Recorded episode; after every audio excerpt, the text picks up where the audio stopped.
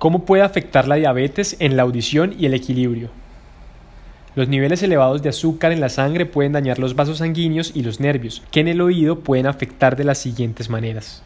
El metabolismo de la glucosa es la mayor fuente de energía del oído interno, que permite su óptimo funcionamiento. Si este medio se altera, se producen cambios en la audición y el equilibrio. Los vasos sanguíneos encargados de transportar el oxígeno al oído interno y el nervio auditivo presentan problemas causados por la acumulación de placa, sustancia pegajosa compuesta principalmente por grasa y calcio.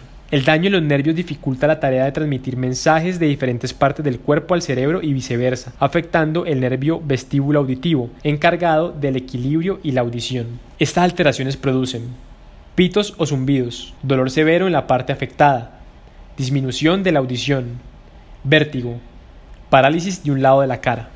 Otras alteraciones del oído, otitis externa maligna, proceso infeccioso que si no se trata a tiempo puede resultar en la muerte del paciente. Inicia en el canal auditivo externo y se extiende hacia el cartílago, la parótida y los huesos cercanos. Si no hay tratamiento, pasa al cráneo produciendo graves complicaciones.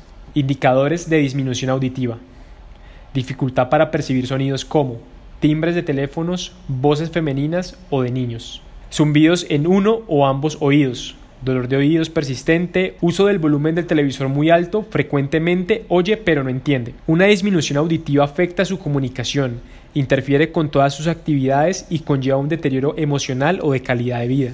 Manejo de la disminución auditiva.